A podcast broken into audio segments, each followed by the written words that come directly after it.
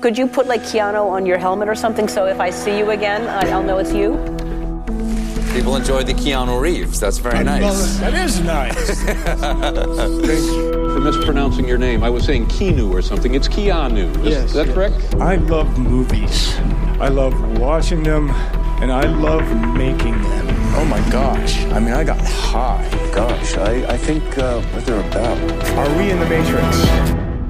Keanu Reloaded.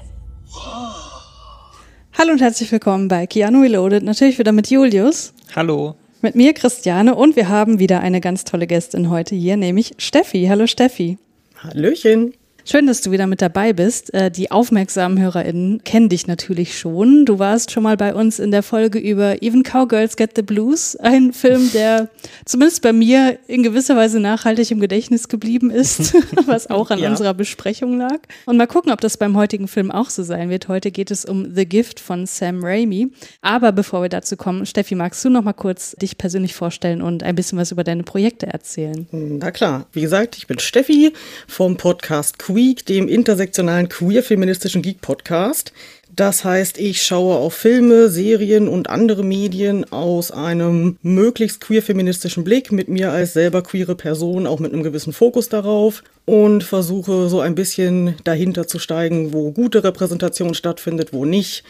Und das Ganze nebenbei auch noch versuchend, zumindest nicht immer nur den äh, weißen Blick einer Cis-Frau noch drauf zu werfen, sondern das Ganze genereller intersektionaler halt zu sehen. Ja, vielen Dank. Ich äh, kann diesen Podcast nur empfehlen. Äh, ist einer meiner Lieblingspodcasts. Oh. Und ähm, ich bin auch sehr gespannt, was du ähm, mit dieser speziellen Perspektive zu unserem heutigen Film sagen kannst, weil ich glaube, um das schon mal ein bisschen vorwegzunehmen, ich glaube, dass wir es hier schon mit einem feministischen Film zu tun haben, aber ich glaube, äh, queer-feministisch und vor allem intersektional. Äh, gucken wir mal, ob es da was gibt, was man besprechen könnte oder nicht. Bevor wir aber dazu kommen, würde ich äh, gerne noch eine kleine Ankündigung machen. Und zwar, äh, Julius äh, und ich, wir hatten gerade darüber gesprochen, bei uns ist gerade ähm, privat und beruflich so viel los, dass das hier tatsächlich die letzte Ausgabe 2022 sein wird. Also da wisst ihr schon mal Bescheid, dass wir dann äh, 2023 zurückkommen mit weiteren Keanu Reeves äh, Filmbesprechungen. Aber genau, das ist hier sozusagen unser Jahresabschluss und äh, das äh, schon mal vorab. The Gift von Sam Raimi. Äh, Steffi, magst du kurz einen kleinen Einblick geben, worum es eigentlich geht in diesem Film? Ja, ich äh, halte mich auch sehr kurz. Die hellseherische Witwe Annie lebt mit ihren Kindern Ben, Miller und Mike im ländlichen Georgia und ja, führt ein von Geldsorgen geplagtes Leben und um über die Runden zu kommen, legt sie gegen sogenannte Geschenke, wie sie es bezeichnet, Tarotkarten für die Einheimischen. Eines Tages hat sie eine Vision davon, dass eine junge Frau, nämlich Jessica King, sterben wird. Und als ihre Vision dann Wirklichkeit wird, liegt es am Ende an ihr, mit Hilfe ihrer Fähigkeiten herauszufinden, wer der Mörder ist. Ja, sehr schön. Das ist eine sehr kompakte Inhaltszusammenfassung. In die Tiefe gehen wir dann gleich noch, wenn wir von Julius die Filmfakten gehört haben. Genau, ähm, wie Christiane schon gesagt hat, wir besprechen ja heute The Gift ähm, von Sam Raimi. Der Titel heißt im Deutschen, also heißt der The Gift, die dunkle Gabe. Das muss natürlich wieder ein bisschen erklärt werden, worum es da geht. Es ist ein Film aus dem Jahr 2000 und der Film hatte seine Premiere am 18.12.2000 in Hollywood in den USA und hatte seinen amerikanischen Kinostart am 19.01.2001. Seine deutsche Premiere hatte er etwas später dann am 5.08.2001 auf den Kölner Fantasy Filmfest. Und bei dem Film handelt es sich um einen US-amerikanischen Mystery-Thriller, so kann man das, glaube ich, am besten bezeichnen. Ja. Mit so ein bisschen, weiß nicht, Horrorelementen oder Drama-Elementen. Ja. Weil ich finde schon, so ein bisschen Horror hatte der schon, also ich habe mich schon erschreckt. Okay. Und das tue ich selten.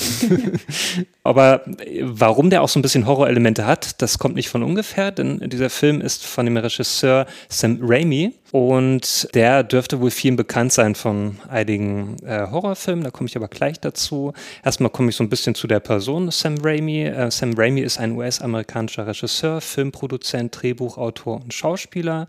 Als Jugendlicher war Raimi großer Fan der Science-Fiction-Klassiker, Die Zeitmaschine und äh, Metropolis, die er als Anlass sah, um dann halt selber Filme zu drehen. Er brach nach drei Semestern an der Michigan State University in East Lansing sein Studium der englischen Literatur ab, um seinen ersten Film The Evil Dead zu drehen, der dann 1981 veröffentlicht wurde.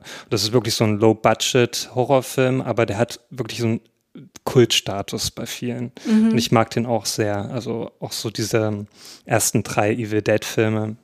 Wir haben nur mal das Remake geguckt, oder? Genau, richtig. Ist das, das auch, auch von Sam Raimi? Mh, mm, ja, ich glaube, der hat es mitproduziert, ah, okay. wenn ich mich da recht entsinne. Aber ähm, genau, diese ersten drei Evil Dead-Filme, die hat er selber gedreht und ich finde die ziemlich großartig. Also, weil die auch so eine gewisse Art von Humor haben, mhm. aber auch schon ziemlich äh, heftig sind mhm. in ihrer ja, Darstellung. Der dritte ist ja jetzt nur wirklich. Äh, das ist schon fast eine Komödie. Ja, ja, der ist so verrückt und aber okay. auch so lustig und unterhaltsam.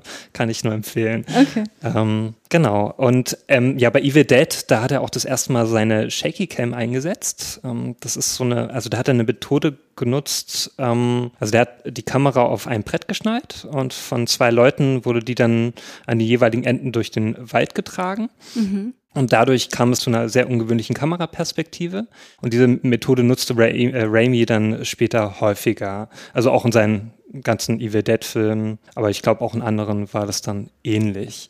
Also das ist halt sehr stilbildend ähm, gewesen. Mhm. Dann hatte er noch große Erfolge gehabt. Also ich glaube, die meisten kennen auch äh, Sam Raimi durch diese Spider-Man-Verfilmung, also ja. Spider-Man 1 bis 3 mit äh, Tobey Maguire in der Hauptrolle. Dadurch wurde er mir, glaube ich, auch richtig bekannt. Und danach habe ich, glaube ich, dann Evil Dead nachgeholt, weil das ist auch, glaube ich, besser so gewesen. weil damals, als ich Spider-Man geschaut habe, da war ich 16 oder so. Ja. Und ich glaube, das wäre noch nicht so gut gewesen, ähm, Evil Dead gesehen zu haben. Der war, glaube ich, auch noch eine ganze Zeit verboten hier in Deutschland. Oh, okay. Genau. Ähm, und sein letzter Film war, also er hat dann zwischendurch natürlich noch viele andere Filme gedreht, also einige ne, Horrorfilme oder halt Thriller und so weiter. Also der hat schon immer so eher in dieser Richtung auch gedreht. Oder halt auch in der Comic-Richtung, denn er hat seinen letzten Film äh, dieses Jahr rausgebracht, nämlich mit dem zweiten Doctor Strange-Film Doctor Strange in Multiverse of Madness. Mhm den ich auch äh, ansatzweise gut fand. Also okay. zumindest hat man am, fand ich am besten, dass man so seine Handschrift auch deutlich rausgelesen hat. Steffi, wie fandest du den? Ja, ich bin ja riesengroßer Wanda Maximoff-Fan, von daher fand ich den schon sehr, sehr gut. Mhm. Also mhm. vor allem für einen Marvel-Film eigentlich. Ja, das kann man schon sagen. Für einen Marvel-Film war der, war der wirklich ganz gut. Okay. Ja. Genau, komme ich zum äh, Drehbuch. Äh, das hat mich überrascht, dass Billy Bob Thornton äh, für das Drehbuch zuständig war. Ich wusste gar nicht, dass der äh, Drehbücher geschrieben hat oder noch schreibt. Er ist ein US-amerikanischer Schauspieler und ich glaube, als Schauspieler ist er wohl den meisten am bekanntesten. Ähm, er ist aber auch noch Drehbuchautor, Regisseur und sogar Sänger. Und er hat Drehbücher zu dem Film wie Brüder wider Willen, Daddy and Them, Film und Stingplate geschrieben. Und für letzteren Film bekam er sogar einen Oscar für, den, für das beste Drehbuch. Das war mir auch noch gar nicht bekannt. Hm. Ähm, für die Musik war Christopher Young zuständig. Äh, Christopher Young ist ein US-amerikanischer Komponist für Filmmusik. Äh, Young komponierte zum Beispiel zahlreiche Soundtracks zu bekannten Horrorfilmen ähm, oder halt auch Horrorfilmreihen wie Hellraiser oder A Nightmare on Elm Street, Düstere Legenden oder auch The Crutch. Also die US-Remakes. Mhm. Okay. Ähm, für die Kamera war dann Jamie Anderson zuständig. Er ist ein US-amerikanischer Kameramann. Da habe ich jetzt mal geschaut, wofür er so zuständig war. Das sind jetzt nicht gerade die, äh, ich sage nicht, nicht unbedingt unbekannt sind die, aber jetzt nicht qualitativ die besten Filme. Da haben wir hier Small Soldiers zum Beispiel oder auch den Kevin Smith-Film Jay and Silent Bob Strikes Back. Oder auch diese, äh, der Film, wo da auch Billy Bob Thornton mitspielt, nämlich Bad Santa. okay. Ja. Was ein Übung. Entschuldigung. Ja. Kommen wir dann auch schon zu den äh, DarstellerInnen. Ja, wir haben eigentlich nur eine richtige Hauptdarstellerin in diesem Film. Das ist nämlich Kate Blanchett. Sie spielt die Annie Wilson. Kate Blanchett ist eine australisch-US-amerikanische Schauspielerin. Sie wuchs in Australien auch auf, studierte zunächst Wirtschaftswissenschaften und Kunst an der äh, University of Melbourne, brach dieses dann später ab, da sie während ihres Ägyptenurlaubs als Tänzerin für eine Filmproduktion angeworben wurde. Und danach dachte sich dann, naja, okay, Schauspielern mag ich irgendwie lieber, als irgendwie Kunst zu studieren oder Wirtschaftswissenschaften. Mache ich doch damit mal weiter. Und somit hat sie dann eine Ausbildung begonnen an dem National Institute of Dramatic Art in Sydney. Und sie schloss auch mit einigen Auszeichnungen ab. Und ihre erste größere Filmrolle hatte sie dann an der Seite von Glenn Close und Francis McDermott in dem Film Paradise Road, den ich selber noch nicht geschaut habe. Kennt ihr den? Nee, mhm. nee. Aber wie steht ihr denn generell zu Kate Blanchett? Seht ihr die gerne? Ja, ich, ich würde schon sagen, also die hat immer so eine gewisse Anmut. Ich weiß nicht, das mhm. ist so. Der Herr der Ringe-Effekt. Ja, ja. Oder sie, sie wirkt mal recht intelligent. So. Äh. Ja. Ja. Ja, also ich schaue sie auch sehr gerne. Ich freue mich ja jetzt auch noch schon auf den neuen Film, das ist der Tar. Hm, ja, der wird Den, schon sehr äh, gelobt. Ja. Ja, deswegen. Aber an sich ist sie schon ein Argument, warum ich mir einen Film angucken würde, ja. Ja. Ja, nicht umsonst gewann sie ja auch schon zweimal den Oscar. Also sie ist schon eine recht gute Schauspielerin. Zumindest von der Academy ist sie, ähm, wird das so gesehen. Sie hat nämlich zu dem Film Aviator für die beste Nebenrolle den ähm, Oscar bekommen und auch für die beste Hauptdarstellerin in dem Film Blue Jasmine. Ah ja. Und international Bekanntheit, also ja, ähm, Steffi hat es ja schon gesagt, ähm, oder warst du es jetzt gerade? Nein. Christian? Nee. ja, wegen der Rolle hier der Galadriel in Herr der Ringe. Also ich glaube, die meisten kennen sie dadurch auch. Ja, ja. Kommen wir zu den NebendarstellerInnen. Ähm, ja, zum einen haben wir natürlich Keanu Reeves, der spielt den Donny Barksdale. Dann haben wir Giovanni Ribisi, der spielt den Buddy Cole. Äh, Giovanni Ribisi ist so ein bekannter Nebendarsteller. Also ich habe ihn jetzt zuletzt wieder in Avatar gesehen, als ich den jetzt im Kino gesehen habe. In Lost in Translation hat er diesen immer busy äh, Freund von Scarlett Johansson gespielt. Ah, okay, den man ja eigentlich auch nie sieht. Ne? Ja. der ist halt immer nur busy drauf. Ja, ja, genau. Ähm, genau, und Soldat James Ryan zum Beispiel hat er auch eine äh, kleinere Nebenrolle gehabt. Ich glaube, das war so auch seine erste richtig großer Film, in dem er mitgespielt hat. Hm. Dann haben wir zum einen hier auch Katie Holmes. Ich glaube, Katie Holmes hat so ja, Bekanntheit erlangt, irgendwie leider durch ähm, Tom Cruise als Ja, Ehefrau. Moment. Die war Aber ja sie hat auch eine, ja, ja, ich wollte sagen, äh, Dawson's Creek hat sie ähm, eine äh, große Rolle gehabt und wurde Ja. auch dadurch wirklich bekannt. Aber noch bekannter wurde sie natürlich dann durch Tom Cruise. Ja, und ja. Auch zum Beispiel in Batman Begins hat sie auch eine größere Nebenrolle gehabt und wurde dann ausgetauscht sogar durch äh, Maggie Gyllenhaal. Ja, aber was ich ja erstaunlich fand, ist, dass äh, während dieser Film hier gedreht wurde, ging Dawson's Creek ja noch, ne? Das lief ja noch. Mhm, ja. Und äh, ihre Rollen, die sind so diametral unterschiedlich. Also ich glaube, dass Okay. die Leute, die wegen ihr und ihrer Rolle in Dawson's Creek in diesen Film gegangen sind, sind womöglich ganz schön schockiert gewesen. Ja, ich habe Dawson's Creek nie geschaut. Ich weiß also gar nicht, was sie da für eine Rolle hat. Ja, da ist sie eine, eine sehr, also schon eher biedere und, und sehr Ah, okay. äh, gebildete, äh, ich würde sagen, emotional auch ein bisschen gebeutelte. Gut, dann äh, kann ich das schon Studentin. gut nachvollziehen, dass du sagst, so, dass es schon sehr gegensätzlich ist, Ja. weil ja, hier ist sie sehr Sie wird als promiskuitiv dargestellt, Ja. würde ich sagen. Genau, kommen wir aber noch zu den weiteren Nebenrollen. Haben wir hier Craig Kinner. Ich hoffe mal, ich habe den so richtig ausgesprochen. Der spielt den Wayne Collins. Craig Kinner, den kennt man wohl am besten aus Besser geht's nicht. Da hat er eine größere Nebenrolle, hat er nämlich den Nachbarn gespielt von Jack Nicholson. Und äh, den Vater in Little Miss Sunshine hat er gespielt. Das sind so zumindest die Rollen, die mir am besten so in Erinnerung geblieben ist, äh, sind mit, mit ihm. Dann haben wir noch Hilary Swank. Ich glaube, Hilary Swank kennen auch viele, also besonders durch die Filme Million Dollar Baby oder Boys Don't Cry. Sie spielt die Valerie Barksdale. Und dann haben wir noch zuletzt, habe ich noch J.K. Simmons mir rausgesucht, weil ich glaube, den kennen auch viele. Der spielt hier in dem Film den Sheriff Pearl Johnson. Und ja, ich glaube, die meisten kennen ihn aus den Spider-Man-Filmen. Da hat er nämlich äh, diesen von den äh, Daily Bugle, den Verlagschef da gespielt, der immer total cholerisch drauf ist. Und in Whiplash hat er auch so einen strengen Typen gespielt, so den, wie soll man sagen, Drill Instructor of Music. Hat er nicht auch bei Little Miss Sunshine mitgespielt? Oder täusche ich mich jetzt gerade? Nee, nee, das war, ähm, wie heißt da, irgendwas mit Arkin Dingsbums. Der sieht aber so ähnlich aus, weil der auch eine Klatze hat. Der Opa, Okay. ne? Ja, ja, dachte ich Nee, das ist nicht grad. J.K. Simmons. Ach so, sorry, ich habe den nur Alan einmal Arkin gesehen. ist das, ja. Jetzt der- Ach so, Ellen. Alan Arkin. Ja, okay, ich Ja. dachte jetzt an den Frauennamen Ellen, war kurz verwirrt. okay. Nee, nee, aber ja, das würde sogar passen, so, die Rolle zu, Ja. zu J.K. Simmons, ja. Genau, komme ich noch zu ein paar Trivia-Fakten. Ähm, genau, also ich habe ja schon gesagt, Billy Bob Thornton hat das Drehbuch geschrieben und das Drehbuch basiert auf den angeblichen übersinnlichen Fähigkeiten von Billy Bob Thorntons Mutter. Ähm, Entschuldigung, dass ich jetzt lachen muss, aber ähm, ich musste gerade daran denken. Zum Glück basierte das nicht auf den übersinnlichen Fähigkeiten von Sylvester Stallones Mutter.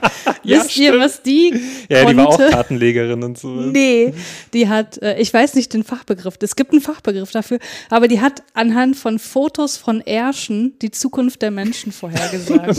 Das ist kein Scherz. Oh Gott. Und auf ihrer Website, die ist äh, vor kurzem gestorben, auf ihrer Ja. Website äh, hat sie das Ganze auch an einem Arschfoto von ihrem Sohn äh, dargestellt. Oh Mann. ja. schon eine sehr Weird besondere Frau okay. gewesen. Sorry, ich wollte das jetzt nicht hier äh, ins Lächerliche ziehen. Vielleicht doch. Naja, gucken wir mal. Mach mal weiter.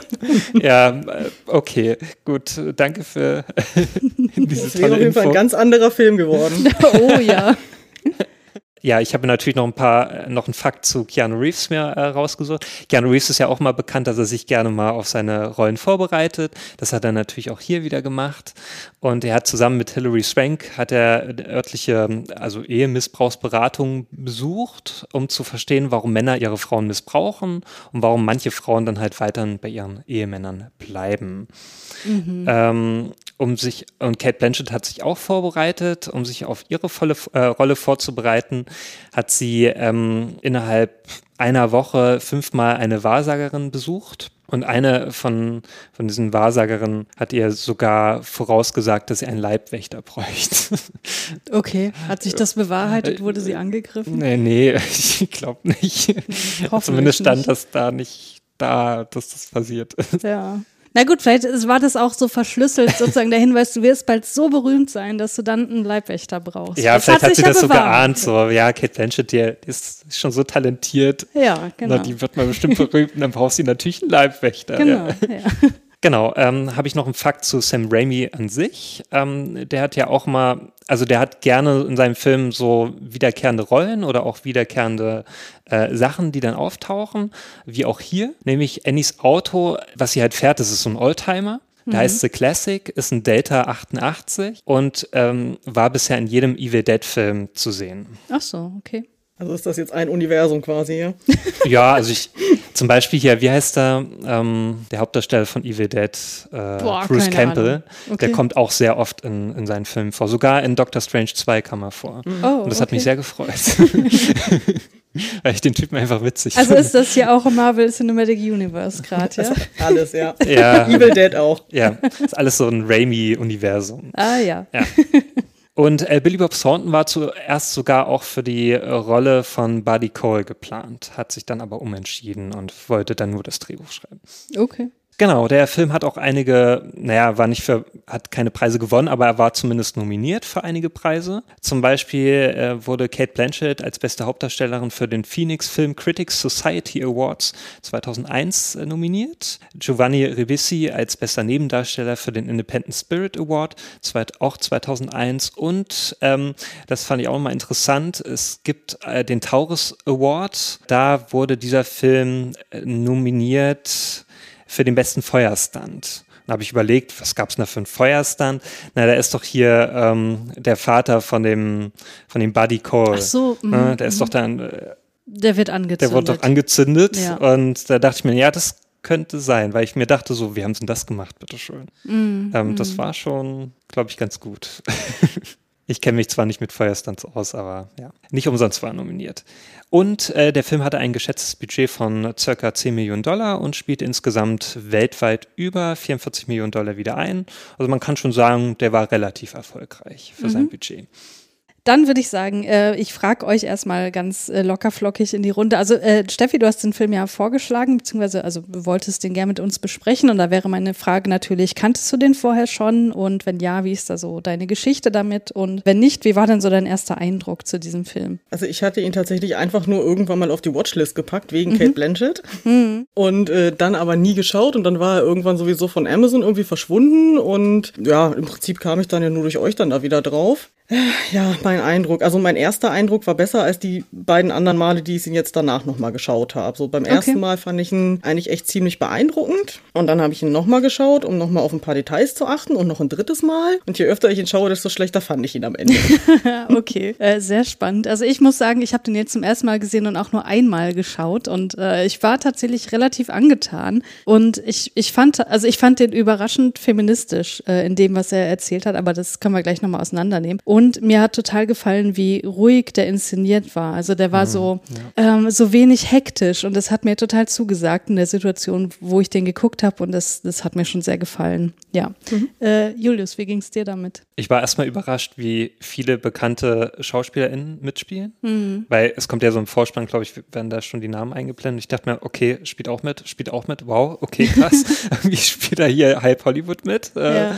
Finde ich krass. Aber da hatte ich, glaube ich, schon Sam Raimi so ein bisschen schon einen Namen gehabt. Deswegen war das jetzt nicht so, so sehr überraschend. Mhm. Aber es ist ja doch kein Film jetzt mit einem großen Budget. Und deswegen ist es schon krass, dass er eigentlich so viele zusammentrommeln konnte. Mhm. Und dann fand ich auch, 2000 waren 10 Millionen nicht gerade wenig. Ja, aber es gab ja schon sowas wie Titanic oder, also Ja. die hatten ja wirklich schon mega großes Budget. Also deswegen finde ich 10 Millionen ist eigentlich, also heutzutage ist das wirklich für ganz kleine Filme, 10 Millionen. Das, da kannst du nicht mehr viel Vor äh, 20 stemmen. Jahren ging ja, da vor schon noch einiges. Genau, da war noch mehr natürlich möglich, aber trotzdem war es auch, glaube ich, zu der ma- damaligen Zeit nicht jetzt das Hammerbudget, auch für so, so viele äh, DarstellerInnen, die dann da mitgewirkt haben. Und ich fand den auch schauspielerisch sehr gut. Also auch Kate Blanchett natürlich wieder wie gewohnt sehr gut abgeliefert. Auch Giovanni Ribisi fand ich ähm, da sehr überzeugend. Auch, ich muss sagen, Keanu Reeves äh, fand ich mal gut, dass der so komplett gegen sein äh, so kein Typecasting. Typecasting, genau, sondern mal so komplett, ich mir dachte, okay, richtiges Arschloch.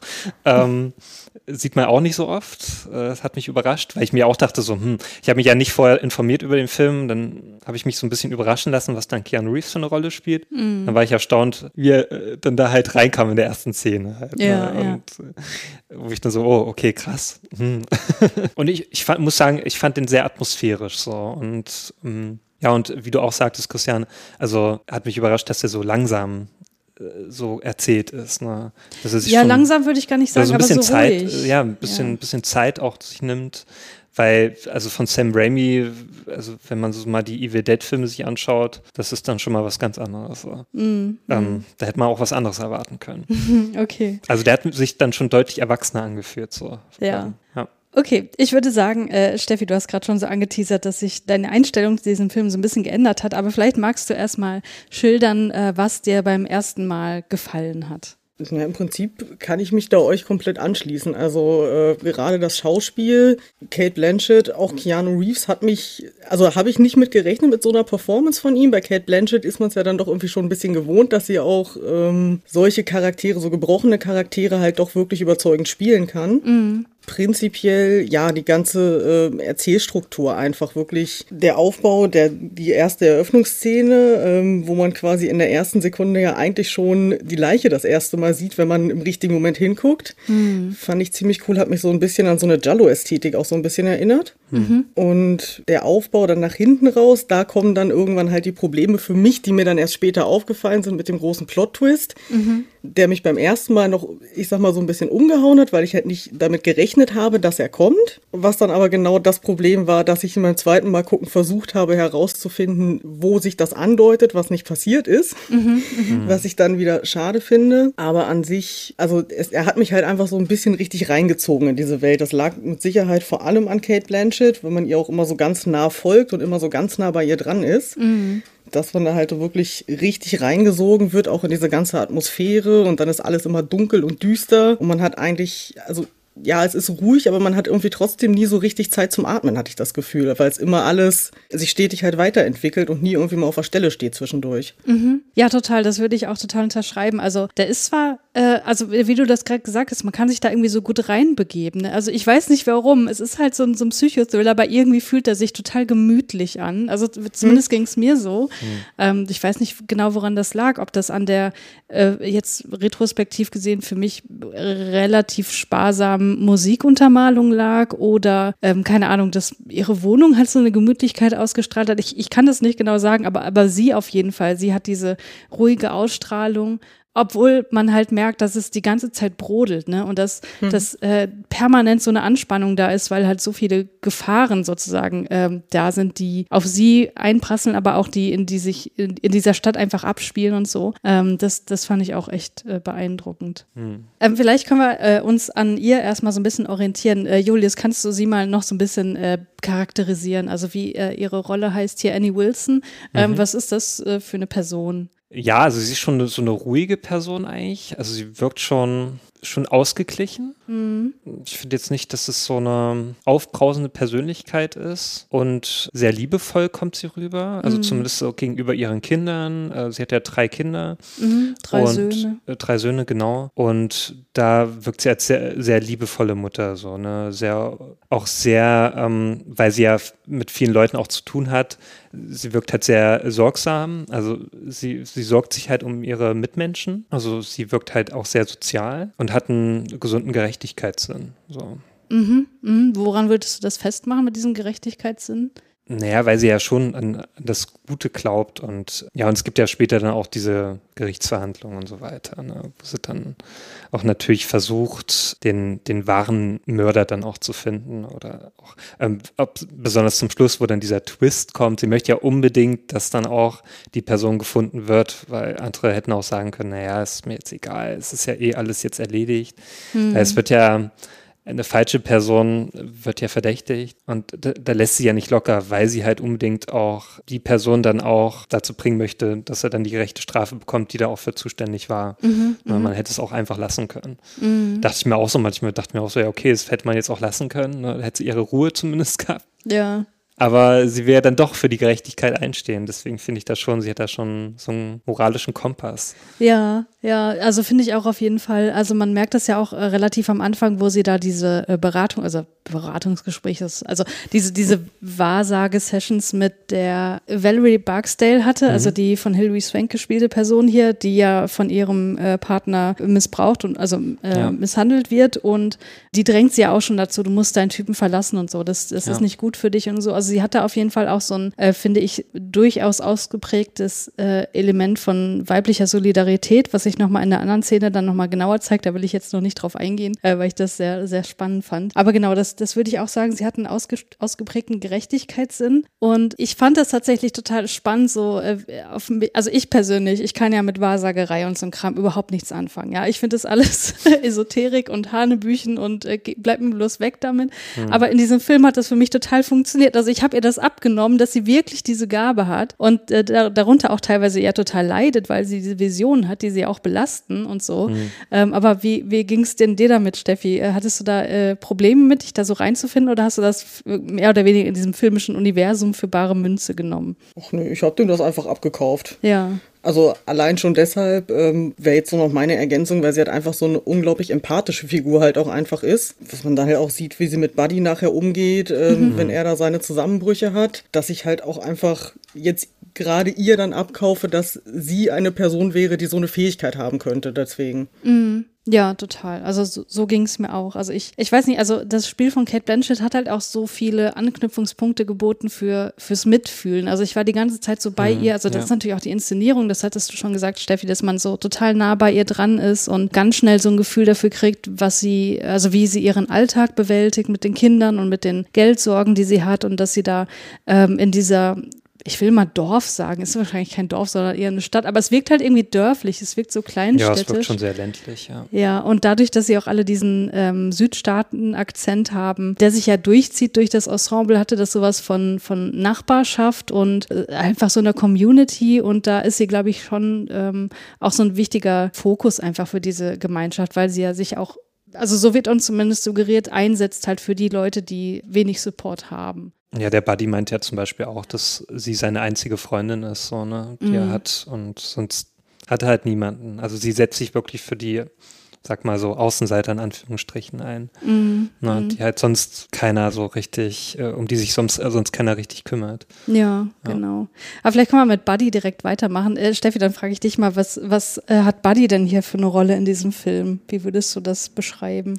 Tja, mein Problem mit Buddy ist, dass ich finde, dass seine ganze Storyline eigentlich vollkommen überflüssig ist. Mhm. Ähm, deswegen, also im Prinzip, wie er dargestellt wird, ist halt äh, einfach ein junger Mann, der irgendeiner nicht näher beschriebenen psychischen Störung irgendwie belastet ist. Mhm. Ähm, ich weiß nicht, ich habe versucht mir ein bisschen Kopf zu machen, ob es irgendwie in Richtung Schizophrenie oder PTBS gehen soll oder einfach nur eine Mischung aus allem, was Sam Raimi irgendwie eingefallen ist oder Billy Bob Thornton damals, ich weiß es nicht genau. Mhm. Halt einfach ein Charakter, der, ich weiß nicht, gefühlt ist er einfach so geschrieben, dass wir ihn irgendwie ein bisschen suspekt finden sollen, dass wir ihn irgendwie ein bisschen als Verdächtigen immer im Hinterkopf haben können, würde ich behaupten. Und gleichzeitig aber irgendwie auch, dass wir Mitleid mit ihm haben. Deswegen so richtig einordnen konnte ich ihn halt nicht. Und wie gesagt, also Ich habe halt versucht, irgendwie zu gucken, was er eigentlich da tut, wozu er eigentlich da ist. Und eigentlich ist er nur fürs Finale da. Und das finde ich ein bisschen schade, weil er dafür eigentlich sehr stark aufgebaut wird, mit sehr vielen Problemen rundrum, die aber eigentlich für die Story nachher überhaupt keine Bewandtnis mehr haben. Mm, Also das meintest du auch vorhin mit dem Plot-Twist, nehme ich an, dass, äh, also dass der Plot-Twist zum einen natürlich ist, wer ist der wahre Täter, aber zum anderen Genau. eben, äh, oh Gott, Buddy ist eigentlich schon tot, obwohl sie ihn ja nochmal gesehen hat und er sie aus dieser Notsituation rausgerettet hat. Ähm, Das Ende, das kam mir wirklich so vor wie bei X-Factor. ja, Da hat, nur, da hat nur noch gefehlt, dass Jonathan Frakes dann kommt und dann so, war die Geschichte wahr? Oder haben wir uns das nur so ausgedacht? Ja, das so, das stimmt. war wirklich so, weil in X-Factor kommen ständig solche Geschichten. Diese Mhm. Geister kommen irgendwie, die sind schon längst tot und irgendwie haben die aber noch geholfen bei irgendwas. Und ich dachte mir so, wow, das ist richtig X-Factor. Also, als ob Billy Bob Thornton sich nochmal X-Factor angeguckt hat und dann sich gedacht hat, ja geil, sowas mache ich auch. Ja, das ist total spannend, dass du das jetzt sagst, weil äh, das, ich hatte nicht diesen konkreten Gedanken, so, aber ich hatte das Gefühl so, oh wow, aber so, ein- so einen Ausgang kenne ich irgendwie schon. Das ist jetzt irgendwie lame Nämlich aus. X-Factor, da kommt das ständig. Das stimmt, ja. ja. Ähm, äh, total spannend. Aber eine Sache, die du äh, gerade gesagt hast, Steffi, fand ich auch spannend. Und zwar, dass du das Gefühl hattest, dass uns Buddy hier auch als möglicher Täter präsentiert wird. Und das Gefühl hatte ich tatsächlich zu keinem Zeitpunkt. Das fand ich Echt?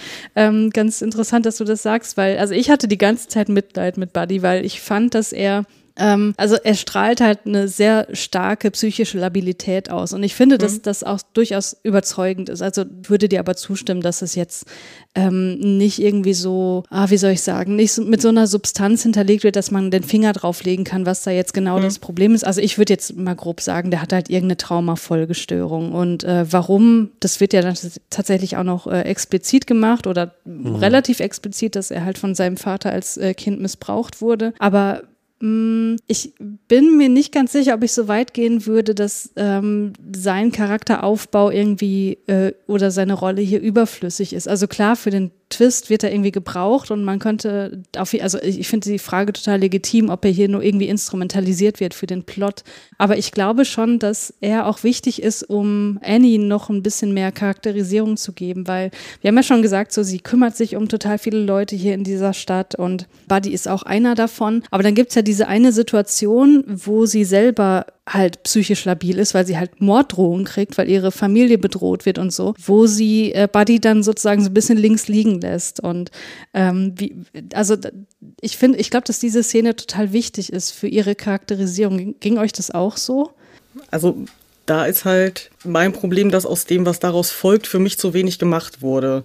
Ne, also du hättest dann ja jetzt noch äh, irgendwie verhandeln können, dass sie sich irgendwie auch noch schuldig fühlt, weil Buddy danach eben seinen großen Zusammenbruch hat und seinen Vater attackiert und anzündet und alles, aber das wird dann halt irgendwie nie wieder thematisiert. Ich weiß nicht, ob dann einfach nur die Zeit nicht da war. Und das war für mich eigentlich dieser Hauptknackpunkt dabei, dass das so weit aufgebaut wird und dass du dann eigentlich unheimlich viel mit Annies Charakter hättest machen können, was darauf aufbaut, was dann aber irgendwie nicht passiert.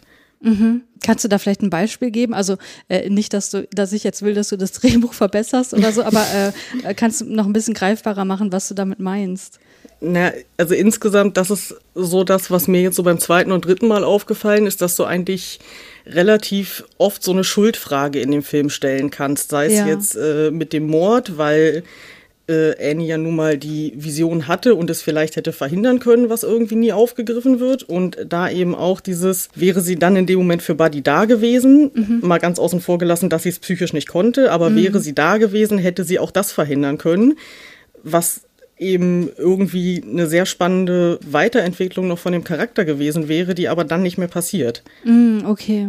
Also diese Schuldfrage gerade in Bezug auf Buddy, die äh, finde ich, macht der Film schon relativ explizit, weil dann später in der Szene gegen Ende, wo sie ich sag jetzt mal, den Geist von Buddy dann nochmal irgendwie sieht, ähm, ist sie ja schon, also äh, sie bereut das ja schon alles. Also da, das wird zumindest mir äh, erzählt, dass sie das sehr bereut, dass sie in dieser äh, Situation nicht für Buddy da sein konnte. Und das finde ich auch total wichtig für die Charakterisierung. Aber ich, ich also ich, ich äh, tänzel hier die ganze Zeit so ein bisschen drum herum über das, was ich, wo ich eigentlich drauf hinaus will. Und vielleicht mache ich das jetzt einfach mal explizit. Und zwar, also ich glaube, dass sich dieser Film dieser komplette Film ganz deutlich um die weibliche Solidarität von Annie hier dreht. Also, und das wird besonders explizit in dieser Szene am Anfang, wo sie Jessica sieht auf dieser, das ist eine Party, glaube ich, oder? Wo sie da Sex Mhm. hat mit dem äh, Staatsanwalt. Ja. Und Ja, äh, Country Club da, ja. Gen genau, im Country Club, ja, äh, furchtbare Umgebung auch, aber naja, gut. Auf jeden Fall erwischt die, äh, die beiden dann auf der Toilette oder so. Und danach ähm, geht sie zu äh, Jessicas Freund, dem äh, Wayne Collins, dem Schulleiter. Und da hätte sie die Möglichkeit, ihm zu sagen, pass mal auf, deine Freundin, die, äh, ich habe die da gerade erwischt und so. Und vielleicht ist das gar nicht die richtige für dich, weil äh, sie hat ja auch, vielleicht zu dem Zeitpunkt noch nicht, aber sie hat zumindest Sympathie gegebenenfalls auch so ein bisschen amoröse Gefühle, weiß ich nicht. Ka könnte man vielleicht unterstellen, dass da schon was ist zu dem Zeitpunkt. Und ich finde es aber total wichtig und äh, das war so ein, so ein Aha-Moment, dass sie das in dem Moment aber nicht macht. So. Also, dass sie trotz dessen, dass sie gerade gesehen hat, boah, die betrügt hier gerade diesen Typen, den ich irgendwie äh, zumindest sympathisch finde, dass sie nicht diesen Weg geht und der Jessica in den Rücken fällt und sagt, hier, pass mal auf, das und das und das passiert. Und dieses Motiv der weiblichen Solidarität, das zieht sich halt durch den kompletten Film, also beispielsweise auch in der Interaktion mit der Valerie, ne, wo sie versucht, sie irgendwie, also ihr Leben positiv zu beeinflussen und so. Und das, das fand ich als Motiv einfach so stark, dass ich äh, diesen Film ganz stark mit dieser Brille gelesen habe und äh, dann äh, machte mich für mich das auch auf einmal so Sinn, dass sie halt drei Söhne hat. Also so die Frauen quasi in diesem Film, die die Aufgabe haben, das wieder aufzuräumen, das wieder gerade zu biegen, was die Männer kaputt machen. Das ist für mich hier ein total starkes äh, feministisches Motiv, was hier drin steckt, weil die Männer sind hier für die ganze Scheiße in diesem Dorf verantwortlich und sie als prototypische Frau ist natürlich auch total stereotyp und so, dass sie natürlich mega sozial ist und sich darum kümmert, dass das Dorf irgendwie zusammengehalten wird und dass man sich aber auch gegenseitig unterstützt. Aber dennoch fand ich das äh, zwar relativ plakativ, aber ähm, total gut. Das hat mir total gut gefallen und das fand ich so, also das hat für mich den Film total feministisch gemacht. Und dann ist eben dieser eine Punkt, wo man sagen könnte, ja gut, aber Buddy hat sie ja total fallen lassen so. Also den äh, hat sie ja möglicherweise sogar in den Suizid getrieben und so. Aber da würde ich sagen, nein, das hat sie nicht, weil verantwortlich für den Suizid von Buddy und auch für äh, das, äh, also für, für seine psychische Krankheit und so, ist ganz eindeutig der Vater so. Der wird hier als der Mhm. äh, Schuldige dargestellt und das äh, finde ich auch total glaubwürdig. Und deswegen fand ich diese Reue halt so wichtig, dass man merkt, okay, sie, sie hat hier versagt, in Anführungsstrichen, aber sie bereut es halt auch total. Und äh, das, ja, man muss ja, auch mal dazu sagen, äh, die Annie ist ja keine Psychotherapeutin. Ja, das, das ist mein Kritikpunkt, dieses also ganze wenn, Thema wenn, Psychotherapie. hat sie nicht sogar auch gesagt, dass er sich Hilfe holen soll? Ja. Ähm, also sie ist, sie kann nicht mehr machen, sie kann nur eine gute Freundin sein. Aber bei solchen Problemen, die der, ähm, wie heißt du nochmal? Äh, Buddy? Der Buddy, genau, der Buddy hat, da reicht ihre Kompetenz nicht aus. Also Mhm. der muss sich halt professionelle Hilfe suchen. Mehr kann er da, also mehr kann sie einfach nicht mehr machen. Da ist halt ihre Fähigkeit ausgeschöpft. Und das hat er halt nicht getan. Also insofern muss man auch sagen, ja, einerseits ist halt, ja, auf jeden Fall ist der Vater dran schuld, aber auch äh, Buddy hätte halt auch ähm, professionelle Hilfe holen müssen, Mhm. um da aus diesem ganzen Sumpf rauszukommen. Ja, also das hat mich halt mega genervt, weil ich auch dachte, dieser Typ, man sieht es dem sofort an, der ist psychisch so Ja. labil, ähm, der, der ist wahrscheinlich die ganze Zeit schon suizidgefährdet, der braucht dringend eine Therapie. Ja. Andererseits ähm, dachte ich aber auch, gut, das scheint irgendwie in dieser in diesem sozialen Kontext überhaupt kein Thema zu sein. Also das wird, Hm. spielt das eigentlich in der Jetztzeit, im Jahr 2000 ungefähr schon, Ich oder? glaube schon, das hat keine, also zumindest wurde es nicht angedeutet, dass es in irgendeiner anderen Zeit spielt. Ja, also da war der Umgang mit Psychotherapie natürlich auch noch ein anderer. Plus, es wird Mhm. halt ne, ein gewisses soziales Milieu gezeigt, wo das vielleicht einfach als Option gar nicht, dass man da gar nicht daran denkt. Deswegen, Ja. aber ich dachte trotzdem, sie hätte da noch mehr drauf drängen müssen, dass er sich Eigentlich professionelle schon, ja. Hilfe sucht. Aber das finde ich tatsächlich ist ihr einziger Fehler und den bereut sie. Und deswegen fand ich sie ähm, hier total stark als Person. Äh, jetzt habe ich euch total erschlagen mit meiner Interpretation. Steffi, wie, wie siehst du das? Äh, ja, ich bin da prinzipiell total bei dir. Mir ging es auch nicht darum, dass ich ihr jetzt die Schuld irgendwie für das geben wollte, was Buddy da getan hat. Mhm. Ich hätte es halt nur stärker gefunden, wenn das deutlicher thematisiert wurde, dass es an ihr nagt, weil sie einfach eben so eine empathische Person ist, Mhm. dass ich mir nicht vorstellen konnte, dass sie dann einfach erstmal in den Alltag übergeht. So. Ja. Das war halt mein Problem. Und ja, feministische Lesart auf jeden Fall, auch was die Solidarität angeht, auch wenn ich mir da bei Jessica nicht sicher bin, ob es vielleicht einfach mehr so war, ist none of my business, ist mir egal. Mhm. Oder ob es wirklich darum ging, dass sie sie schützen wollte im Endeffekt. Was mir dann aber halt eben ganz sauer aufstößt, ist, dass sie die ganze Zeit eben als diese starke Person gezeigt wird, die alles irgendwie alleine hinkriegt und alles managt und irgendwie ihr Leben auf die Reihe kriegt und dann muss sie am Ende doch von einem Mann gerettet werden da mhm. war, das ist dann der, der zweite Punkt am Plot-Twist, wo es bei mir so, hm, ja, nicht ja. mehr ganz zusammenpasst. Aber ich denke mir eh so, wie wurde sie denn am Ende gerettet? Weil wenn das eh nur der Geist war, also da muss sie es ja irgendwie doch selber geschafft haben. Ja, aber dafür haben wir ja die Taschentuchszene, die uns sagt, dass es eben nicht nur in Stimmt. ihrer Fantasie war, sondern dass er wirklich anwesend gewesen sein muss. Dann kommt wieder dieser X-Faktor. ja. Faktor. Ja. ja. ja, ja, das stimmt. Ja, da, da hast du völlig recht. Also ähm, da könnte man vielleicht überlegen, okay, hätte man vielleicht äh, Buddy als, als weibliche Person darstellen müssen, um, um hm. nicht in diese Falle zu tappen. Aber klar, sie hat am Ende, also sie ist ja nicht selber aus der Situation rausgekommen. Wenn wir das so lesen, wie der Film das gerne möchte. Ja. Ich meine, hm. das ist halt auch, diese, diese ganze Welt wird ja so gezeichnet, dass die Leute da an übernatürliche Gaben halt auch wirklich glauben. Ich meine, der, ähm, hier der, der ähm, äh, Keanu Reeves Charakter, der Donny, der droht ihr ja auch, ja, ich nutze jetzt gleich Voodoo an dir und so. Also das ist ja irgendwie ein Thema in dieser Welt. Deswegen ähm, habe ich das irgendwie schon, also ich, hab, ich konnte mich da halt so voll reinbegeben. Ich dachte ja, natürlich war das der Geist von Buddy, so muss man ja nicht hinterfragen. So. Also das, äh, das hat für mich schon irgendwie total funktioniert. Aber klar, ähm, dass am Ende wieder rauskommt, äh, dass ohne Buddy sie halt auch getötet äh, hätte getötet werden können oder wahrscheinlich äh, wäre sie getötet worden. Das kann ich verstehen, dass das dann doch wieder dir sauer aufstößt.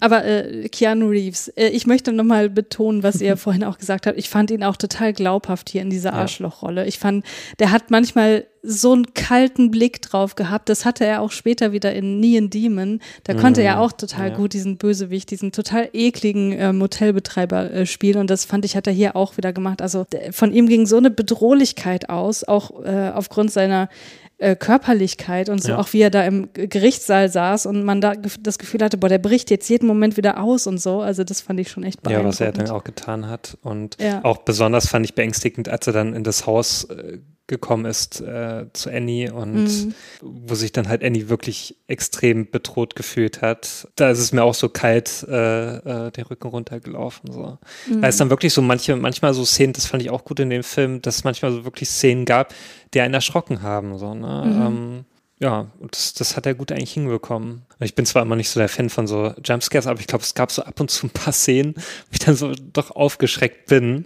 äh, und das tue ich eigentlich nicht, nicht oft, aber ja. da ist es mir dann passiert. Ja, ja, weil ich es einfach nicht erwartet habe, weil der die ganze Zeit auch sehr gemächtig ist, so, ne, von, von der Tonart, der ist ja jetzt nicht so ein, so ein Schocker, ne? Wo, oder wo man mhm. sich die ganze Zeit drauf einstellt, so, ah ja, hier, komm, na gleich mhm, kommt wieder mhm. was. Ich war zum Beispiel letztens hier bei Smile im Kino, ne? Mhm. Und der baut ja die ganze Zeit drauf auf. Und immer habe ich gewartet, so, ja, jetzt kommt's halt, ne? Und dann mhm. war ich gar nicht mehr wirklich äh, schockiert, weil ich mir dachte, ja, komm, jetzt kommt's eh, ja, los, komm, spul deinen Scheiß ab. ja. Sondern bei dem Film war es wirklich so manchmal unerwartet, wo ich dann so, oh shit, äh, was ist denn gerade passiert? So. Ja. Also das fand ich eigentlich ganz gut, dass der da gar nicht so sehr damit gespielt hat, sondern einfach dann gezeigt gezeigt hat. Und mhm. ja, besonders die Szene mit Keanu Reeves dann, wo ich wirklich ganz schön schockiert war dann. Da, ja. Mhm. Weil das auch so selber, also wenn man selber sowas erlebt, das will man halt nicht erleben, ne, dass einer in, ins eigene Haus kommt.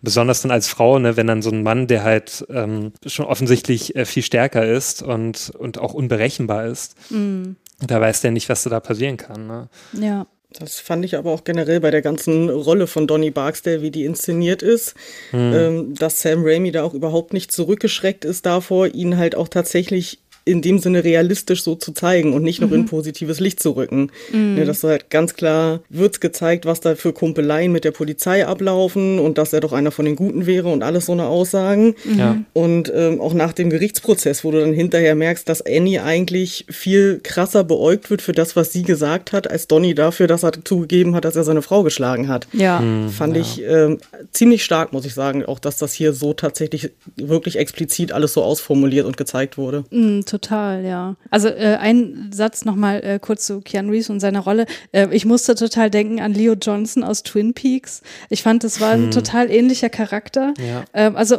vor dem hatte ich halt auch die ganze Zeit total Angst, weil er so unberechenbar ist und, und äh, total, also einfach frauenhassend, ja. Und, und er hat hier halt, halt eine ganz, ganz ähnliche Zeichnung. Und ja, aber äh, gerade das, was du gesagt hast, Steffi, das äh, ist mir jetzt gerade auch nochmal klar geworden, ähm, dass das äh, total stark ist. Das hatte ich gar nicht mehr richtig auf dem Schirm. Ja. Mm, Okay, ich würde ein Zitat bringen wollen aus einer Kritik von spectrumculture.com, die ich äh, sehr, sehr gut fand. Und äh, da wird nämlich ein äh, Kritikpunkt aufgemacht, der mir auch beim Gucken schon äh, ins Auge stieß. Also da schreibt äh, die Person, The Gift ist keine feministische Fantasie und wie andere Raimi-Filme enthält er einen unverhältnismäßig hohen Anteil an Gewalt gegen Frauen. Doch der Film wird nicht nur von Frauen geführt, sondern lässt auch zu, dass sich die Handlung um die Gewalt von Männern und die einzigartige Fähigkeit einer Frau dreht, sie zu lösen. Die Handlung zeigt das Innenleben einer armen Südstaatengemeinde, die von patriarchalischem Missbrauch und sexueller Geheimhaltung geprägt ist. Es ist eine Geschichte, die direkt von Toni Morrison stammt, mit Ausnahme der Tatsache, dass keine schwarzen Hauptdarsteller dabei sind, was beunruhigend ist. Und das dachte ich auch. Also Toni Morrison ist eine Mhm. schwarze Autorin. Und dass hier äh, so, so ein äh, Südstaaten Ja, äh, dann auch in den Südstaaten. Also das ist schon Thriller sehr gezeigt wird, ohne eine, also ich, mir ist keine einzige schwarze Person äh, Doch, aufgefallen. eine gibt's. Eine gibt's, okay, wer war das? Die, die, die Gerichtsschreiberin im Gerichtsprozess. Stimmt. Oh wow. Ich habe ja mal, ich habe ja mal gehört, dass immer so irgendwelche Sheriffs oder hier irgendwie bei der Polizei sind immer so die, in den oberen Ja. äh, Rängen sind immer Schwarze mit Schwarzen besetzt oder auch im Gericht sind immer äh, Schwarze besetzt, damit es so ein bisschen so aussieht. Hier, ähm, Wir haben an Diversität komm, wir haben an, gedacht. an, an Schwarze gedacht, so, ne? Ja. so um das bisschen auszugleichen, dass eigentlich der Anteil an Schwarzen in dem Film an sich, dass der äh, wirklich extrem gering ist. Ja. Ähm, das fand ich auch mal einen interessanten Fakt, so, weil dann ist mir das seitdem immer aufgefallen. Immer wenn ich dann so Filme gucke, auch besonders so in vielen 80er-Jahre-Filmen, sind total viele Schwarze in der Polizei in oberen Rängen. Ja, oder äh, Präsidenten halt, ne? Ja, der Präsident USA auch so. wo ich mir denke, ja, aber äh, d- das repräsentiert es doch überhaupt gar nicht. So. Nee, plus die, die Gerichtsschreiberin, das ist ja nun wirklich eine absolute Nebentätigkeit äh, Ja. Hier. Also das, da, da würde ich sagen, ja nicht mal das hat der Film hier erfüllt. Und vor allem, ich habe da mal drauf geachtet, also sie sitzt dann da halt und streichelt im Prinzip nur mit den Fingern über die Tasten, sie schreibt nicht mal. Oh Sieht Mann, total, total bekloppt aus. Ey. Also da ist der Film auf jeden Fall äh, definitiv blind, was dieses Thema angeht, was ich sehr, sehr enttäuschend finde. Also ähm, ich meine, der, der zeigt so viel Weitblick äh, in vielen Aspekten und da halt so wirklich überhaupt nicht. Das fand ich Mhm. sehr enttäuschend, ja.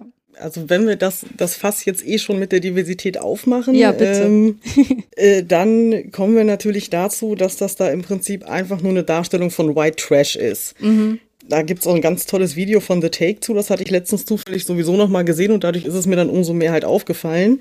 Ich weiß nicht, ob ich das was sagt, dieser White Trash als Trope. Mhm. Aber kannst du es gerne noch mal kurz erläutern? Genau, also es geht im Prinzip darum, dass weiße AmerikanerInnen aus der Unterschicht gezeigt werden, die halt in der Regel ganz stereotyp dargestellt sind, dass sie rassistisch sind, ungebildet, ähm, abhängig von irgendwelchen Substanzen, gewalttätig und einfach generell als schlechtere Menschen dargestellt werden, als so der die DurchschnittsbürgerInnen aus den USA. Hm. Und in die Kerbe schlägt halt der Film ja auch komplett hier. Das stimmt, ja. Also das ist halt genau das soziale Milieu, was hier dargestellt Ja. wird. Ne? Mhm. Vielleicht mit der Ausnahme, dass man hier diese Country Club äh, Einschläge dann doch noch hat und der Schulleiter, der ja auch einen, einen gewissen anderen sozialen Status hat, aber prinzipiell, gerade wenn man sich Valerie und und äh, ich vergesse immer seinen Namen, Donny, ja Donny Donny. anguckt, Mhm. die die passen da halt voll rein. Ja. Das das stimmt definitiv und das ist natürlich Ja. in dem Sinne dann auch wieder ziemlich stereotyp. Ja, genau. Und in diesem Video halt von The Take geht's eben auch genau darum, wie dieser Trope eben benutzt wird, Mhm. um halt die Mittelschicht und Oberschicht eben im Vergleich umso besser dastehen zu lassen und quasi von den eigenen Problemen abzulenken. Mhm. Was hier nicht unbedingt immer greift, aber teilweise in einigen Charakteren, gerade mit Wayne, finde ich dann schon sehr. Also du hast halt wirklich diesen ganz extremen Kontrast zwischen Wayne und Donny, mal abgesehen davon, was dass Wayne am Ende dann der Mörder ist, aber in der Darstellung bis dahin hast du natürlich einen ganz extremen Unterschied zwischen dem Unterschichts-Donny und dem, naja, Mittelschichts-Wayne äh, quasi. Mhm. In dem Kontext finde ich aber dieses eine Zitat von Donny total spannend, als er vor Gericht sitzt und da befragt wird, also da im Kreuzverhör ist oder so. Und er dann ähm, sagt, dass er diese Affäre auch mit Jessica hatte. Also Jessica hatte Affären mit vielen Männern in diesem, in dieser Gemeinde. Und er sagt dann, ja, was Jessica mir gesagt hat, ist, dass ich der Einzige in, in der Gemeinde bin, der richtig ficken konnte. So. Und wo dann natürlich Wayne total schockiert ist, aber natürlich auch der Staatsanwalt, der ja auch mit ihr mhm. geschlafen hat. Was er dann, also könnte man ja wieder so sagen, das ist dann trotz aller äh, negativen Stereotype, die jetzt irgendwie diesem Right Trash hier auch angedichtet werden, äh, dass das sozusagen auch wieder so, so ein Stinkefinger in die Richtung der, der äh, reichen Privilegierten hier mhm. ist. Ne? Aber andererseits entstammt das auch wieder einem problematischen Stereotyp. Das weiß mhm, ich, da müssen wir ja. nochmal näher drüber nachdenken. Ja, auf jeden Fall ein Film, über den sich diskutieren lässt. Ähm, habt ihr noch weitere Punkte, die wir noch nicht angesprochen haben? Einen hätte ich noch das mit dem Plot-Twist, was ich vorhin schon angesprochen habe, bezog sich eigentlich hauptsächlich darauf, dass Wayne am Ende der Mörder ist. Mhm. Weil für mich macht einen guten Plot-Twist halt aus, dass wenn ich einen Film nochmal gucke, ich irgendwo schon Foreshadowing oder irgendwelche Anzeichen dafür sehe, dass mhm. ja. oder was am Ende für eine Wendung kommt. Und das hast du hier in dem Film halt wirklich tatsächlich gar nicht. Also es gibt Foreshadowing für alle möglichen Momente. Ich habe deswegen den auch ein drittes Mal geguckt, um mal zu, wirklich drauf zu achten. Mhm. Und du hast so Szenen am Anfang, sie rutscht in der Farbe aus und das Ganze wiederholt sich nachher mit dem Vater von von Jessica, wie er die Böschung runterrutscht und alles so eine Sachen, so wirklich kleine Kleinigkeiten. Aber dass es mal irgendeinen Hinweis darauf gibt, dass Wayne der Mörder sein könnte, gibt es halt überhaupt nicht. Mhm. Und am Ende läuft das dann für mich so auf die Frage noch hinaus. Es gibt diesen einen Moment, wo ähm, Wayne zu Annie sagt, I can't keep running from things. Und Sie guckt ihn so an und ich weiß immer noch nicht, ob das bedeuten sollte, es hat jetzt schon Klick gemacht, dass da irgendwas ein bisschen im Argen ist hm. oder nicht, weil wenn ja, also ich, verstehe ich nicht, warum sie mit ihm mitfährt und in dem Moment, wo sie eigentlich schon die Vision hat, dass er sie gleich umbringen wird, mhm. warum sie dann immer noch mit ihm einfach erstmal loszieht, anstatt einfach abzuhauen. Das ist so eine Entscheidung, die verstehe ich einfach immer noch nicht. Ja, ja, das, das habe ich tatsächlich auch nicht verstanden. Also hm. ähm, da, da muss ich sagen, war ich aber auch so sehr in der Story drin, dass mir das beim Gucken gar nicht so aufgefallen ist, aber hinterher dachte ich auch so, warum warum, hast du dich mhm. dieser Situation eigentlich hingegeben so? Aber dann äh, tatsächlich der Grund, warum ich über dieses Zitat, was du gerade gesagt hast, ähm, nicht in dem Sinne gestolpert bin, dass er jetzt gerade darüber nachdenkt, äh, was er getan hat und wie er sich damit auseinandersetzen muss, sondern was wir noch gar nicht gesagt haben, Annies Mann ist ja auch gestorben und sie hat das ja selber noch nicht überwunden. Das wird uns auch ja immer wieder gesagt, dass sie auch davor wegrennt. Und da dachte ich so, ah, okay, das, das ist jetzt sozusagen der Auslöser, dass sie mhm. daran erinnert wird, ah, okay, ja, stimmt, da war was mit meinem Mann. Ich kann da auch nicht ewig vorweglaufen. Und es kommt ja dann am Ende auch zu einer gewissen Verarbeitung. Aber total spannend, ja. Also äh, gegen Ende wird es wirklich extrem unlogisch und das nicht mhm. nur im Sinne äh, unserer Logik in dieser Realität, sondern auch in der Filmrealität. Da würde ich dir auf jeden Fall zustimmen. Also es ist, ja. es ist definitiv kein perfekter Film, so auf gar keinen Fall, aber ähm, ich hatte schon durchaus Spaß und konnte auch an vielen äh, Aspekten nochmal genauer drüber nachdenken. Und das, das hätte ich tatsächlich, bevor ich diesen Film kannte, nicht gedacht. Also vielleicht äh, liegt es auch daran, dass wir uns gerade in dieser Phase des filmischen Schaffens von Keanu Reeves befinden, wo ich generell nicht viele Erwartungen habe. Deswegen ähm, war ich schon ganz angetan. Hm. Vielleicht war das schon mein Fazit. Wollen wir zum Fazit übergehen? Ja, können wir dann gerne, gerne. Ähm, Julius, magst du dann mhm. kurz noch deine Eindrücke schildern, so abschließend. Ja, also wir haben es ja jetzt schon ein paar Mal so erwähnt. Also das ist ein recht atmosphärischer Film gewesen. Ich fand, die Story ist auch recht unterhaltsam gewesen. Also ich habe mich jetzt selten gelangweilt bei dem Film. Mhm. Ich fand es auch gut, dass man so ein bisschen miträtseln konnte, weil man sich dann immer so gefragt hat, ja, wer war es denn jetzt eigentlich? Klar, so das Ende, das schwächelt dann schon. Ja, ich fand es auch dann ein bisschen also ab einem bestimmten Punkt dachte ich mir also, ja, komm, das ist jetzt bestimmt auch der, der Wayne, ne, ist doch dann immer so, dass der Good Guy, von dem man es nicht erwartet mhm. hat, dass er es dann ist. Und tatsächlich ist es auch so gekommen. Also ich habe das Gefühl gehabt, am Ende, so vieles, was ich mir dann so gedacht habe, und ich bin wirklich nicht gut da drin, ähm, ist dann auch genauso eingetreten. Ne? Und dann dachte ich mir, hm, ja, okay, irgendwie so richtig wenig überrascht hat er mich dann tatsächlich zum Schluss. Und das fand ich dann eigentlich nicht mehr so schön. Mhm. Aber ja, zusammenfassend muss ich schon sagen, ich fand ihn jetzt relativ gut. Ich mochte das Schauspiel, wie ich das auch schon gesagt habe, und das Setting hat mir gefallen. Also man kann eigentlich nicht viel falsch machen, den Film mal sich anzuschauen. Mhm. Deswegen für mich so eine solide äh, dreieinhalb. Ja, äh, das schließe ich mich gleich an. Ich habe ja im Grunde äh, gerade schon ein Fazit gegeben, aber ich würde eine Sache noch kurz ähm, Mhm. nochmal aufgreifen wollen, weil du das auch gerade nochmal gesagt hast und äh, Steffi, du ja auch schon gesagt hast, äh, was der Plot-Twist ist äh, bezüglich, wer hat den Mord eigentlich begangen, wer ist es am Ende. Lustigerweise, diese Frage, die hinter all dem steckt, ne? also dass man sich fragt, so, boah, wer war das und, und wie wird sich dieses Rätsel auflösen und so, das, das sehe ich hier total, dass das ähm, letztlich auf eine eher billige Lösung hinausläuft, die man, wie gesagt, auch schon von Anfang an hätte ahnen können. So. Ähm, und auch das, was du gesagt hast, Steffi, dass so viele ja, Fährten gelegt werden, die alle auf andere Personen hindeuten, nur auf den einen nicht, der äh, es dann tatsächlich war. Das ist, das ist schon irgendwie billig, wenn man das so sehen möchte. Äh, komischerweise hat mich das hier überhaupt nicht gestört, ganz anders als bei Ringe der Macht, wo ich das einfach nur zum Kotzen fand. Dass Ja, es das- immer nur darum ging, wer ist Mm. Sauron. Ja, ja, also hier fand ich, äh, wurde mir aber trotzdem noch genug geboten, da, um nicht die ganze Zeit nur zu überlegen, so wer war jetzt dieser Mörder so. Die Ähnlichkeit ist eigentlich frappierend, so zu Ringe der Macht, wenn man jetzt mal so drüber nachdenkt. Weil die Hauptfigur in dem Fall, die ja eigentlich auch von ähm, Kate Blanchett damals gespielt wurde, verliebt sich ja, verliebt sich ja quasi auch in den Bösewicht. So. Das ist so, ja, jetzt wird das eigentlich ziemlich ist schon krass, so die Ähnlichkeit. Prequel, das hier ist das Prequel zu Die Ringe der Macht. Also wir hätten nur diesen Film gucken müssen, um von Anfang an zu wissen, wer Sauron ist. Ja. Das, also wenn ihr noch nicht Ringe der Macht geschaut habt und nur diesen Film geschaut habt, so ähnlich ist Wayne. Ringe der Macht. Du wolltest noch was sagen, Steffi? Ja, nee, ich wäre sonst äh, auch bei meinem Fazit so weit gewesen, ähm, dass ich sagen würde, also wie gesagt, beim ersten Mal hätte ich ihm noch deutlich eine bessere Bewertung gegeben, weil mir eben die ganzen Sachen da noch nicht aufgefallen sind. Jetzt, wo ich weiß, was mich stört, werde ich sie niemals nicht feststellen können, was ein bisschen schade ist, aber so ist es nun mal. Insgesamt hätte ich gerne ein Drama, Psychothriller gesehen, genau in dem Setting, aber einfach ohne diesen Mordplot. Ne, also ich glaube, dann wäre ich halt wirklich voll drin gewesen, weil mich alles andere rundrum echt überzeugt. Nur diese Mordgeschichte mit dem Plot-Twist macht für mich so viel kaputt, dass es mich dann wirklich stört und dass ich jetzt nicht irgendwie in zwei Jahren den Film nochmal gucken könnte und wahrscheinlich nochmal genauso wie beim ersten Mal mich da in der Welt irgendwie verlieren könnte. Ja, kann ich total verstehen. Ähm, würde ich auch tatsächlich mitgehen und äh, möglicherweise hätte ich diesen Film auch lieber gesehen, ja.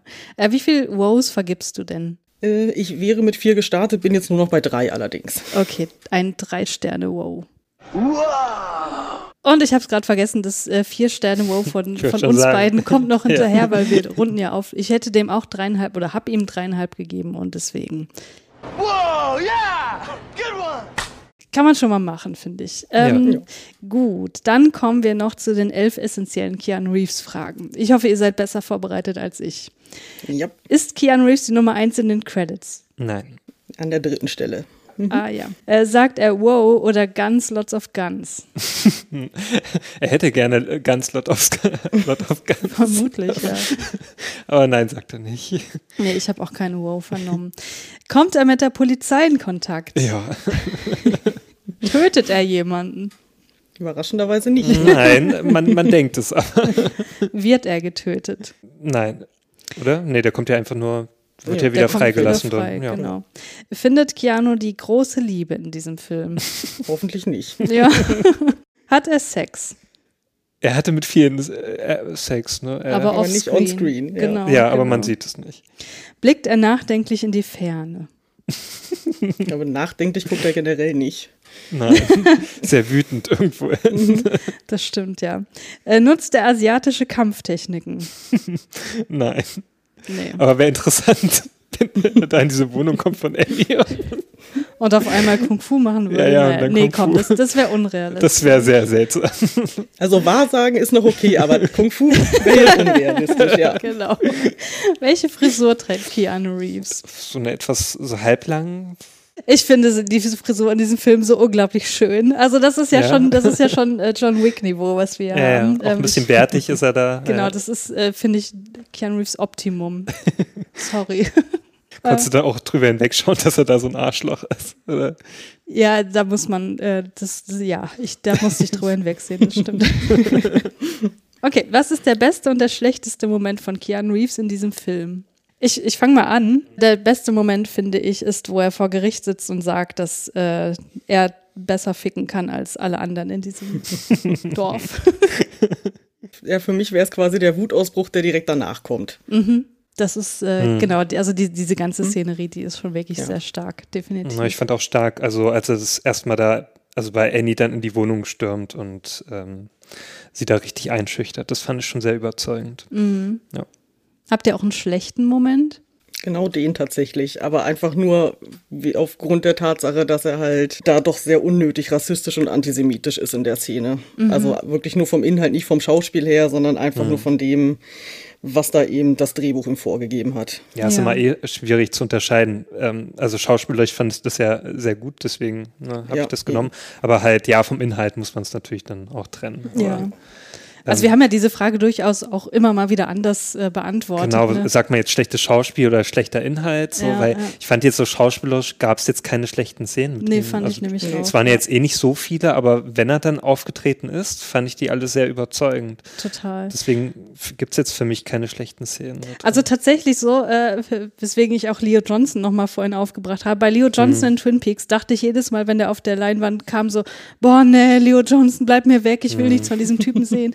Und so ähnlich war das hier halt auch, obwohl es Keanu Reeves war. Und das dachte ich so, okay, das, das bringt das schon gut rüber, dass er wirklich einfach ein super ekliger Typ ist. Mhm. Ja, man hat auch so ein bisschen so ein flaues Gefühl im Magen gehabt. Wenn, Ja. er, wenn er kam, dachte ich mir mal jedes Mal, oh nee, was, was passiert jetzt wieder?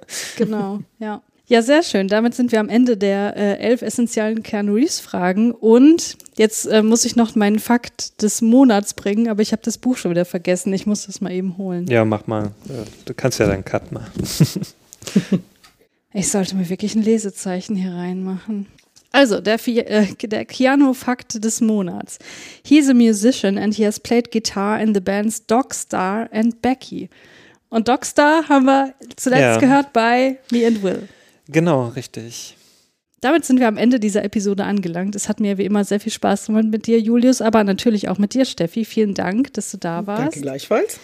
Und äh, ich hoffe, dass wir dich nochmal wieder hören hier in diesem Podcast. Äh, wir hören uns auf jeden Fall wieder, Julius. Und äh, ich würde sagen, äh, bis nächstes Jahr.